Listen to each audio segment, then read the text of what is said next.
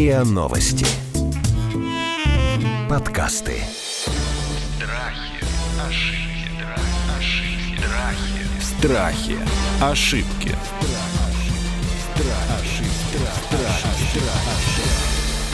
Здравствуйте, это подкаст «Страхи и ошибки». Меня зовут Наталья Лосева. Мы продолжаем говорить о страхах, ошибках, заблуждениях, о том, что не так с нами или с нашим поведением, например. Почему мы несчастливы, например. Почему мы недостаточно свободны. Что нам мешает дышать полной грудью и жить так, как нам хотелось бы жить и радоваться. Сегодня мы ищем ответ на философский вопрос, на самом деле, в очень практической плоскости. Мы будем говорить о том, что такое любовь к себе и как ей научиться. Ну и нужно ли ей учиться? Что нам это даст? В чем мы ошибаемся, когда мы не любим себя? И мы будем говорить об этом с кандидатом психологических наук, доцентом, заведующей кафедрой социологии и психолога социальных технологий Московского городского университета Ларисой Овчаренко и клиническим психологом, когнитивно-поведенческим психотерапевтом, основателем психологического центра Григорием Мисютиным. Здрасте, коллеги. Добрый день. У нас такие все время эксперты, что мне приходится очень долго выговаривать ваши регалии, но я просто этим горжусь. Ну что, что такое любовь к себе? Вот можно вот без вот этих вот абстракций, да, и без лишних лиризмов и поэтики в вашей научно-практической плоскости, что такое любовь к себе? А, ну, мне кажется, что любовь к себе, ну, в таком в широком смысле слова, это прежде всего разрешение себе быть. Вот быть всякой, быть Ничего любой, понятно. любым. Разрешение себе быть хорошим, плохим, грустным, злым, веселым, добрым, любящим весь мир, ненавидящим весь мир в какую-то секунду. Вот разрешение себе быть абсолютно любым в любых эмоциях, в любых проявлениях. Слушайте, ну есть и норма морали, как- любым. в конце концов, есть правила общежития. Однозначно есть. Но это не значит, что надо не дружить с уголовным кодексом, да, или с правилами морали. Абсолютно это не значит. Это как раз разрешение себе быть каким-то, да, а значит понимание того, что я могу быть какой-то, а значит этим уметь управлять. Но в любом случае не загонять себя, если я сегодня разозлился, на кого-то повысила голос, и все, и я сижу, сама себя ругаю, ну какая я такая плохая, я с собой не справилась, я на кого-то повысила голос. Да, я была злой. Да, я потом, если вдруг я где-то перешла какие-то нормы морали, я, я подошла и принесла свои извинения. Но тем не менее, вот разрешить себе быть, э, проявляться и предъявлять себя этому миру. Григорий, а что такое не любить себя? Давайте прямо дадим конкретные примеры на примерах ваших клиентов. Например, ну, конечно же, не называя их, да? Что такое человек не любит себя? Это что? Это как проявляется, да? Он ненавижу, что я толстый, там. Или я себя не люблю за то, что я родился, ну, не очень успешных родителей. Или я себя не люблю, потому что я там жадный. Или потому что у меня нет возможности. Что такое нелюбовь к себе? Вот когда вы сталкиваетесь с этим на практике уже как с проблемой. Отличный вопрос. Как раз отвечая на вопрос, что такое нелюбовь к себе, вы можете проводить э, такую аналогию, что если делать наоборот, то это как раз любовь к себе, чтобы мы как раз понимали, что здесь такой принцип антагонизма работает, что когда мы говорим о том, что мы сравниваем себя с другими, преуменьшая себя и свои достижения, и преувеличивая достижения и значимость других, это тоже не любовь к себе, потому что мы себя не ценим, мы не ценим своих достижений, мы не ценим то, что каждое утро мы, например, встаем, чтобы идти на работу. Мы думаем, ну, все так делают. А вот есть люди, которые открывают Amazon, а есть люди, которые отправляют свои машины в космос. Вот, а я добился такого. Это какая-то зависть какая-то, что ли? Зависть – это неплохая эмоция. Э, На мой взгляд, мы так или иначе, благодаря зависти, можем взять ориентир. Чего хотим мы? Просто это слово э, очень сильно пострадало ввиду такого социально-негативного окраса, то, что завидовать плохо, вот нужно быть скромнее. А и идея как раз в том, чтобы быть собой, любить себя, в том числе и уважать свои потребности, и понимать, чего я хочу, соизмеряя это, конечно, с общественными нормами, с гражданско-правовым, уголовным кодексом, да, семейным кодексом и так далее. И если мы любим себя, это в том числе, как э, если бы мы жили в отношении с человеком, которого любим. Что бы мы сказали? Что-нибудь приятное утром. А если мы себя не любим, то говорим себе, как же тебя ненавижу, человек, которого я вижу в зеркале. Ну и рожа, да? Ну и рожа, да. И если мы говорим, опять же, что такое не любовь к себе, это не позаботиться о том, чтобы сегодня я получил что-то приятное для себя. То есть сказать, я не заслужил это. Вот только те, кто очень хорошо старается, это заслуживают. Например? Например, я не буду покупать себе вкусный обед, потому что вот ну не заслужил. Потому что вот если бы я хорошо старался, только тогда бы я заслужил вкусный обед. Ну, это как-то очень примитивно. Ну, Григорий, ну, примитивно это. Мне кажется, там посложнее все. нет? Это не примитивно, в этом есть часть практики. Люди в том числе и в таких очень примитивных ситуациях, о которых можно подумать, нет, ну такое не бывает. Такое как раз и бывает. Это прям так же, как у Павла Санаева «Похороните меня за плинтусом». Вот, казалось бы, не может же быть такой нелюбви. А она может быть. Вот если мы говорим о том, что мы критикуем себя, сравниваем, это не только в таких поэтических оборотах мы говорим с неистовой завистью смотрю на других и презираю себя бесконечно. Это Достоевщина уже, да? Такая Достоевщина получается. Да, но мы иногда очень простым языком говорим, типа, вот я там человек на эту там букву непечатного слова. Ну, то есть, вот смотрите, вот, то есть не любовь к себе, это что? Это осуждение, выставление себе оценок или это поступки? Ну, вот мне в голову пришел пример, да, не, не любовь к себе. Вот, допустим, плохая погода, да, холодно, девушка устала, с утра проснулась уже так вот, ну, разбитой. И вот у нее есть вариант поехать на работу на маршрутке или на трамвае, или вызвать такси. То есть, в принципе, она не ездит на такси на работу, ну, потому что это дороже, чем общественным транспортом по проездному. Но вот она себе может в такой ситуации, наверное, разрешить поехать на такси, да, а она не едет, потому что, ну, ну, чего же я вот потрачу сейчас там эти 300 рублей там из семейного бюджета. Вот мне кажется, вот это поступками, да? То есть чаще мы себя не любим поступками, чем вот ментально Да. выносим себе какие-то вот... Поступки-то они следствие так, уже ментальной готовности отношения к себе. Приведу этот пример. У нас есть человек, которого мы любим, мы уже ментально предготовы заботиться об этом человеке. Если наш любимый человек опаздывает, мы готовы заказать такси для этого человека, чтобы человеку было комфортнее. Потому что у человека еще целый день впереди, и человеку понадобятся силы. А если человек говорит таким образом, да, что я прекрасная мать, поэтому я своему ребенку покупаю кроссовки, там, не знаю, за 7 тысяч, а я похожу за 3 тысячи, там, или за тысячу рублей в какой-то обуви. Но я себе нравлюсь, потому что я прекрасная мать. Вот здесь давайте поразбираемся. Вот давайте конкретный пример такой, да? Это очень часто. Жертва близкому в ущерб себе. И ты считаешь, ты даешь себе оценку, что ты молодец. Это любовь к себе или не любовь к себе?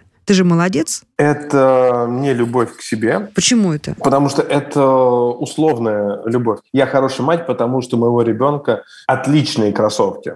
И потому что я могу остановиться на кроссовках за тысячу или ходить уже пять лет в одних и тех же, а вот мой ребенок будет каждый сезон менять кроссовки одни на кроссовки другие. Это условно, потому что если я могу это сделать для ребенка, тогда я отличная мать. А если я не могу это сделать, то тогда как будто бы я плохая мать. Лариса, вот объясните, вот давайте конкретный пример, да? Вот когда она себя больше любит, вернее, как это лучше для ее головы, да? Когда она покупает ребенку кроссовки дороже, чем себе, и хвалит себя за это, и гордится этим, и приходит в школу встречать своего ребенка с э, таким, с теплым чувством того, что вот мой ребенок одет как надо, по погоде, комфортно, ортопедическая обувь и так далее. Или когда она этого не делает и приходит встречать своего ребенка, он идет в разбитых кроссовках, в неудобных, вонючих, из какого-то искусственного материала, зато она вот не пожертвовала больше, чем нужно было. И ненавидит себя за то, что ребенок ходит в таких кроссовках. Мне кажется, здесь два очень важных момента, про которые бы я сказала. Первый, что и я в этом глубоко убеждена, что счастливый ребенок может быть только у счастливой мамы. И если она действительно с ощущением счастья, ей, ну, да, вот она, например, ну, вещизм для нее, да, как-то, например, далекая такая теория, и ей кажется, что для нее вещи не имеют значения, если, ну, действительно как-то, да, вот прям так, то тогда то, что мама пытается привить, да, какую-то любовь к красивым вещам ребенку, оно кажется таким непонятным, потому что мама сама должна любить хорошие вещи. И в этой связи все-таки тут момент о том, что если мама любит красивое, красиво одеваться, то она и сама это делает. Ребенок все равно будет с нее считывать этот пример, как мама это делает. Да, потому что если мама, ущемляя себя, делает хорошо ребенку, то ребенок это тоже будет подсознательно чувствовать или будет чувство вины за это испытывать, да, за то, что мама себе отказывает, а мне подсознательно. Огромное количество, когда я работала в школе, было таких примеров, да, когда ребенок стеснялся родителей, их внешнего вида или возраста, да, и так далее. Первая история. Вторая история. Ребенок может э, таким образом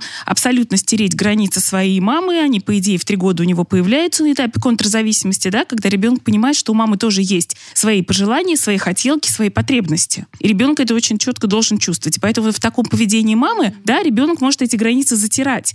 И потом такой ребенок говорит, мать, а ты давай ко мне сюда, туда, вот тут у меня денег на машину не хватает, да, это там уже мальчик 40 лет, а он будет вот таким образом с родителями взаимодействовать. И такая мама будет говорить, я же ему самые лучшие кроссовки в первом классе покупал, ну что же ему сейчас, да, вот чего же ему еще не хватает? А не хватает именно этого, да, понимания, что у мамы тоже есть свои какие-то потребности и свои пожелания.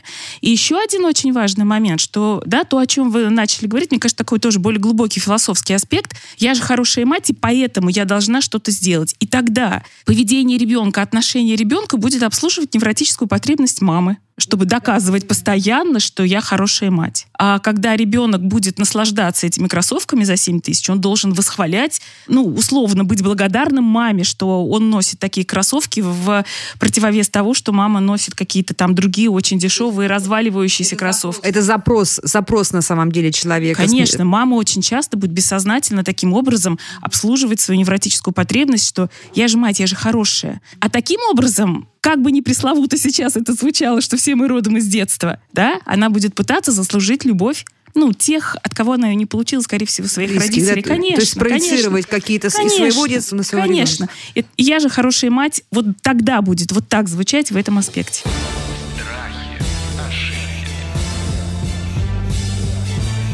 Страхи, ошибки, Страхи. Ошибки.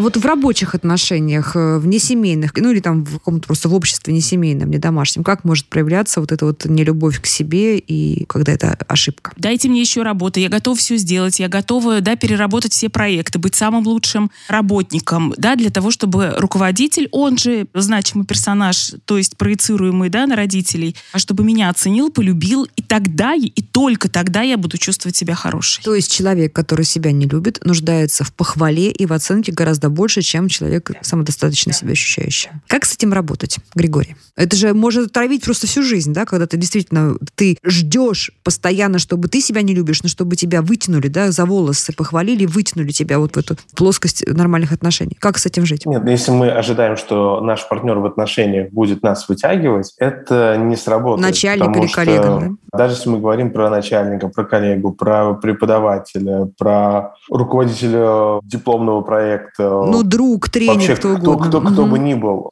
Дело в том, что надо начать с самих себя и прям вот замечать, э, что с нами происходит, быть осознанными к себе. Прям вот что в этот момент у меня за мысли в голове. Какие у меня импульсы, о чем я хочу спросить, почему для меня важно об этом спросить, почему я хочу что-то делать для других людей, позволить себе взять паузу, чтобы разобраться в самих себе. Потому что люди с условной самооценкой очень интенсивно инвестируют и как можно скорее в то, чтобы их отметили другие. И тогда им кажется, что срабатывает особая магия. Хорошо другим, хорошо и я к себе отношусь. Если другие дадут мне негативную оценку, это будет катастрофа. И это такое черно-белое мышление. Либо все хорошо, либо все плохо. Либо я хороший, либо я ужасный. И поэтому нам очень важно учитывать, что у нас у всех могут меняться взгляды. Мы в чем-то можем нравиться другим, в чем-то не нравится. И другие нам в чем-то нравятся и не нравятся.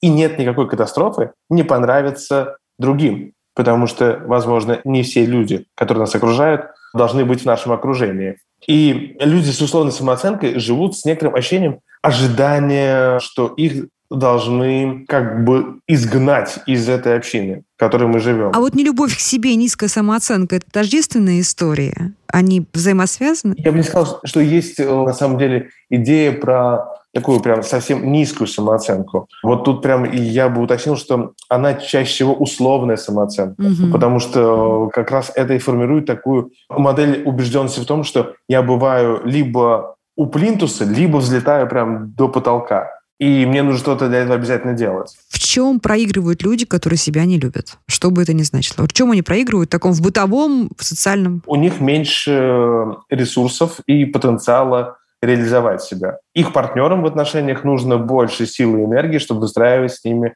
отношения. То есть они утомляют, ну, называя вещи своими именами, да? Они требуют э, больше ресурсов от себя, и от окружающих, чтобы выстраивать такую же эффективную модель, которую мы взяли бы у людей без условной самооценки. Безусловной самооценки. А вам не кажется, что это может становиться инструментом таких манипуляций, да? Вот я не люблю себя, я такой весь несчастненький, я дурацкий весь, и вот как-то обходитесь со мной по-другому, что ли, да? Или, знаете, такое противопоставление, да? Вот, ну, ты-то, слушай, вот ты-то такой успешный, ты такой красивый, у тебя там все хорошо с происхождением, и плечи у тебя широкие.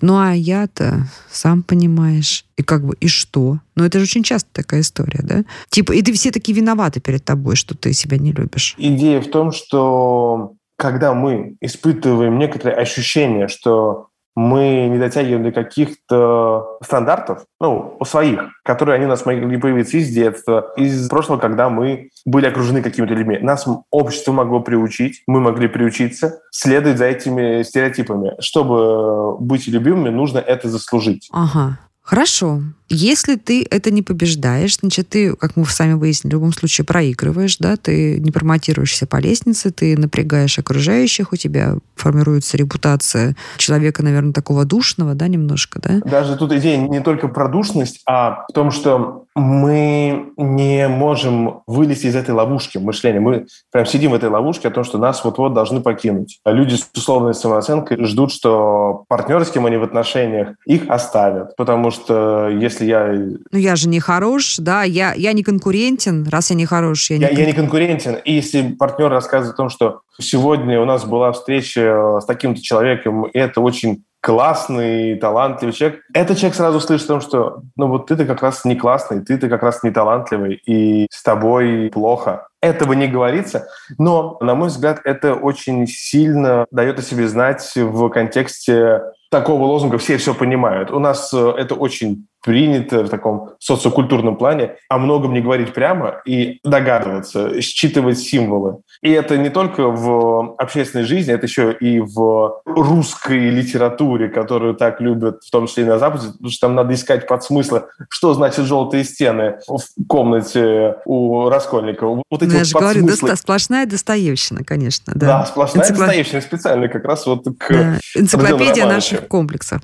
Хорошо, ну давайте финализировать. Да, Итак, мы выяснили, что большая ошибка иметь низкую самооценку, да, безусловная ошибка, нет никакого оправдания. А отравляешь жизнь себе и окружающим, ничего хорошего не получаешь. Но также мы выяснили с вами, дорогие эксперты, что, как правило, эта история глубоко из детства. Она корнями опирается, в, как большинство проблем, в семью, вызревает, закрепляется в подростковом возрасте, потом любая травма, да, любая проблема в зрелом возрасте укрепляет. Что делать-то? Как из этого круга выбираться? Чтобы не помереть молодым и несчастным, не любящим себя. Ну, здесь главная история, что что-то делать, да, ну вот действительно, просто потому что человеку с низкой, да, или флюктуирующей самооценкой, с неадекватной самооценкой, с условной, по-разному можно, да, это называть, потому что действительно там в разных психологических модальностях по-разному это называется. А главное действительно что-то делать. И э, если тут человеку можно миллион восемь раз говорить, что нет, да все равно мы тебя любим, мы тебя принимаем, да ты наш, да ты такой хороший. Но ему все равно будет все время этого мало, потому что у него Другое общее ощущение, тобой, да? да, что со мной что-то не так. И главное здесь вот осознать абсолютно, да, Григория поддерживаю, очень осознанное к себе отношение, прям вот в какой-то момент себя, да, словить на этой мысли, но это надо хотеть делать, Наталья. Тут такая история о том, что если со мной может быть что-то не так, то это можно исправлять. Дайте это... упражнения прямо, дайте нам домашнее задание, вот что, дайте нам домашнее задание из пяти пунктов хотя бы. Пункт первый. Встать себя перед зеркалом и хвалить. Ну что, мы, не, ну, что, первый. Ну, ну что, мы сумасшедшие, что ли? Ну, ребят, ну вы что? Это прям действительно так. Да? Прям встать и хвалить. Взять свои детские фотографии, посмотреть на них и сказать, вот какая кладная ну, умница, прям замечательная, красивая, любимая. Дать себе эту эмоцию, что я сама себя могу любить. Вот это самая главная история, что я сама себя готова принимать. Так, первое домашнее задание. Давайте еще четыре. Смотрите, мы тут их вряд ли прям супер последовательно накидаем, но я бы как раз сказал бы не в контраргументировании к моей коллеге, а в том, что все-таки было бы чертовски важно постараться не найти такие формулы, делайте пять упражнений, и вы станете, безусловно, счастливыми. Это прям очень важный приквел, который важно озвучить. Я очень согласен с концепцией, что надо что-то начать делать, но важно в том числе и опираться на тот опыт, когда мы чувствовали себя безусловно, хорошо. Никогда мы сделали какой-то очень щедрый жест самопожертвования, и другие сказали... И заслужили, Спасибо, да? что... Да, заслужили самооценку. Потому что не для всех срабатывает э, штука встать перед зеркалом, говорить себе приятные вещи, смотря на детские фотографии. И тут очень важно, какой еще дисклеймер? О том, что срабатывает разное. Ищите свой способ, и надо пробовать разные способы. Поэтому наши рекомендации – это не императив, что только 50 повторений, фразы «ты замечательный, замечательный» с детской фотографией у зеркала при зажженной свече во время Так, про, полнолуния вот про свечу не вас. было. Слушайте, ну, Григорий, ну давайте, не передергивайте. Не было свечи. Было просто у зеркала постоять. Нет, я не передергиваю. Я как раз вот тут больше критично не к коллеге, а к тому, что вы говорите, вот скажите пять рецептов, как это делать. Это правда работа. Но вы второе сказали. Вспомнить, когда вам было безусловно хорошо, да? Вспомнить, чтобы что. Вот я еще не договорил. Я еще Давайте. не договорил как раз. Вот э, вспомнить тот момент, когда не заслужил у кого-то ощущение того, что мне хорошо, а в том, что я, безусловно, был доволен тем, что происходит. Мне нравился момент. Я сам себе в моменте нравился не потому, что я заслужил это, а потому что мне было хорошо от самого себя. Нам очень важно перейти к принятию себя. И вот это как раз любовь самого себя, это принять то, что я ок. Если мы говорим про отношения с другими, я ок, ты ок. А здесь нам важно договориться с самими собой, что я могу иметь некоторые ожидания от себя, я могу очень критично оценивать свои достижения, но я уважаю себя того, который старается, у которого не получается, но я уважаю попытки. И вспомнить это прям телесное ощущение. И вот это телесное ощущение вспоминать о том, что я такого ощущения достигаю, и я смогу научиться включать это ощущение, а уже потом переходить к, в том числе, тому, как я заботился бы о себе маленьком, держать свою детскую фотографию и говорить себе комплименты в зеркало или как аффирмации такими речевками вслух. Класс. Ну, это два задания. Еще три давайте. Ну, давайте, вытащим. Что еще можно сделать? Да нет, на самом деле миллион того, что можно еще Давайте сделать. ваши любимые. Хочу практические задания нам. составить себе письмо или аудиодорожку, как такую диктофонную запись, в которой я буду говорить себе о том, что у меня периодически бывает отвратительное настроение. Я сам себя ненавижу и считаю никчемным и ничего не заслуживающим. Но это течение некоторых обстоятельств, что я чему-то научился, или изменилась химия в моем мозге, и я стал иначе воспринимать себя и окружающий мир. Но бывают и моменты, когда меня это отпускает. И я знаю, что когда я достаточно расслаблен и больше верю в себя, я действительно более продуктивен. И я могу претендовать на действительно большие достижения, но важно, чтобы я позволил себе испытывать плохие чувства. Я испытываю плохие чувства, но я не обязан в них верить. И вот это как раз письмо в аудио или, не знаю, в бумажном формате может быть с нами, где бы мы ни были. Знаете, о чем подумала? Что когда Григорий говорит про аудиоформаты, подумала о том, что абсолютное большинство моих знакомых, журналистов и не журналистов, не любят свой голос записанный, да? Вот э, к вопросу о, о принятии себя. Большинство, не знаю, как ваши клиенты, И прям тут прям, да, это мой голос, и он мне иногда не нравится, но я сейчас хочу достучаться до той части, которую я очень критикую, заставляю страдать и испытывать дискомфорт. Страхи, ошибки. Страхи.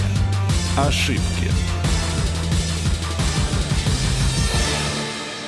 А еще знаете, какая бывает история, тоже вспомнила часто, когда после какой-то дискуссии, переговоров или ссоры дома, например, чего угодно, человек потом идет и думает, блин, я идиот, я должен был так сказать, потом вот так, а потом еще должен был вот так вот ответить, а я как дурак промямлил, сказал так все глупо, да? Частая ситуация. Контролирующий родитель. Что нужно делать в такой ситуации, когда мы не любим себя, в том смысле, что мы недовольны вот только что совершенным каким-то... То есть не вообще не любим себя, а вот сейчас конкретно за то, что ты как-то не так вот повел себя, как-то что-то не то сказал. В ситуации такое может случиться, да, та- это уже случилось. Все, это уже случилось. И то, что я себя буду сейчас за это изводить и ругать, эту ситуацию я не изменю. Поэтому моя задача проанализировать, почему так случилось, почему у тебя там где-то спасовал, растерялся, и взять это как опыт и пойти в следующую ситуацию уже с этим опытом. Значит, мне надо лучше готовиться к встрече, там лучше, я не знаю, там ориентироваться в теме и так далее. То есть прям, да, увидеть, э, ну, какие-то конкретные моменты, конкретные ошибки. То есть Опять же, подойти к разрешить себе им быть. Как к проекту. Конечно, Да? и разрешить Мгм. быть этой ошибки. Да, ошибка случилась, она уже случилась, все, идем дальше. Я бы тут еще добавил идею в том, что для того, чтобы мы могли с большей легкостью принять ошибки, очень важно научиться такой идее, что ошибки — это обратная связь. Двойки, э, незачеты — это не провал, это обратная связь от ситуации. Мы привыкли разделять концепцию широко мульсируемую в обществе о том, что двойка, незачет, увольнение — это ужас и катастрофа все не так. Подтверждение твоей нехорошести. Подтверждение хорошести, и как будто бы прям такой волчий билет в обществе. Вот все будут тебя видеть и будут говорить, отойди от него подальше, иначе заразишься и тоже будешь из, из нашего... Да-да-да, вот он идет человек, вот, который получил выговор. Посмотрите, на другой стороне проспекта. Мгм. Да, это классно показано в сериале «Дивный новый мир», если вот кто-то видел первый сезон. Именно о том, что вот есть люди из общества, где все правильно распределено, а есть чужак. Вот чужак, он какой-то не такой, его надо бояться. И вот эта идея позволять себе иметь обратную связь. Она может быть неприятной, но позволить себе ее пережить. Как в любой из моментов нас могут захватывать эмоции, Неприятная обратная связь не повод себя не любить. Да, ну потому что неприятная обратная связь позволяет нам понять, что мы не там. Если мы едем на работу и понимаем, что мы повернули не туда, это отлично, что мы теперь узнали, пусть даже спустя какое-то время, что мы едем не туда. Это обратная связь в моменте. Еще есть возможность это исправить. Скорее всего, мы можем на что-то повлиять. Даже если мы не можем на это повлиять, это научит нас на будущее создавать такие скрипты. Как с этим справляться? И еще есть э, предложение, которое я прям рекомендовал бы сделать. Это вот такая индульгенция для самого себя. Простить себя за все то прошлое, которое я себе накручиваю. А в текущем моменте проверять факты. Слушайте, а не слишком ли вот тоже, знаете, перегиб? То есть, ну, если ты наподличил когда-то, да, и ты понимаешь объективно, что ты наподличил, что, значит за индульгенция? Ну, ну, тут сложный вопрос. Нет, индульгенция в том, что за прошлое мы уже не сможем нести полную конструктивную ответственность, потому что мы можем менять будущее, но мы не можем менять прошлое. Но мы можем изменить себя, правильно? И не подлечить. Мы можем изменить себя. Мы- нам может не нравиться. Это обратная связь о прошлом, если я наподличил. Мгм. Но и- и если я себя буду чрезмерно винить и буду испытывать это дополнительное давление, я не стану лучше. Это мотивация, которая исходит из наказания. Это не мотивация, основанная на положительном подкреплении. Если я стремлюсь стать лучше, я буду чувствовать себя лучше. Я буду замечать, как я развиваюсь. А если я только лишь бы не чувствовать себя плохо, в какой-то момент это может мотивация сорваться. Я думаю, а я вот уже сказал опять грубое слово партнеру. Значит, уже можно идти дальше. Я уже сорвался. Все плохо. Хорошо, а сравнивать себя с другими в пользу себя?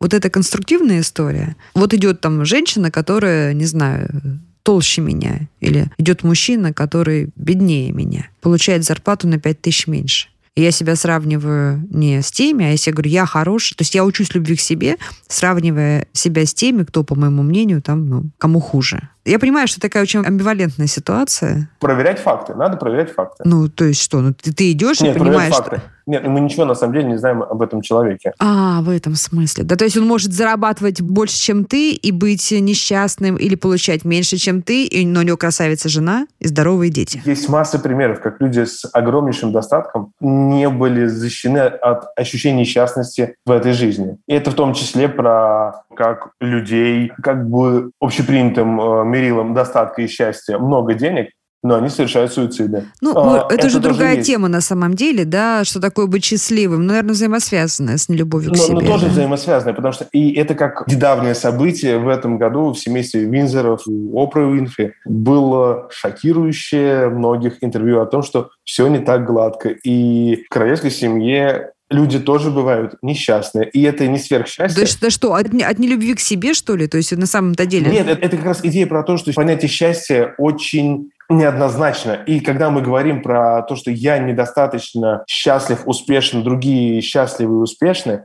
это заблуждение. Важно проверять факты. Вот факт в том, что я делаю сейчас. Я говорю. А то, как я говорю, это будет интерпретация. Моя, ваша, мои коллеги, наших слушателей. Ларис, ну то есть человек, который себя не любит, счастливым быть не может. По большому счету, субъективно, да. Объективно мы все можем видеть, да вообще у тебя в жизни все хорошо, да, ну посмотри, объек- ну вот всем Что кажется тебе со еще надо, да, что ж ты тебе себя еще ешь, да, что ты да, жрешь. Да, а есть какая-то часть личности, которая себя чувствует очень несчастной, очень виноватой, да, очень там плохой и так далее, и так далее. Поэтому в этом смысле не любовь самого себя к себе делает субъективно, да, меня действительно несчастной. Ну, я бы еще, наверное, хотела когда-нибудь поговорить подробнее о самоедстве, особенно том самоедстве, которое, как правило, присутствует у творческих людей, потому что, как правило, люди талантливые почему-то очень раздражены тем, что они делают, никогда себе не доверяют и бывают удивлены успеху, который имеет там их спектакль или, или их картина. Мы как-нибудь обязательно об этом поговорим поподробнее, потому что прям такая целая проблема на самом деле у людей творческих. Я вам что хочу сказать в завершении нашего прекрасного разговора, что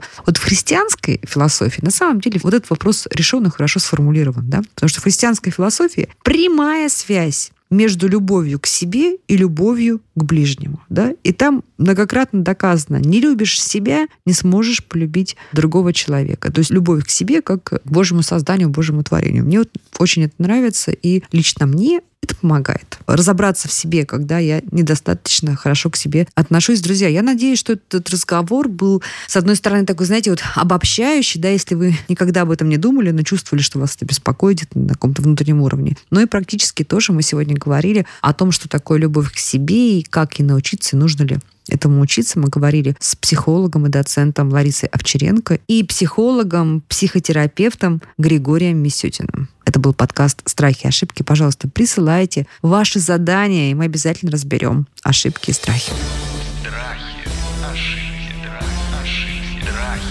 Страхи, ошибки, ошибки, страхи. Страхи. Ошибки.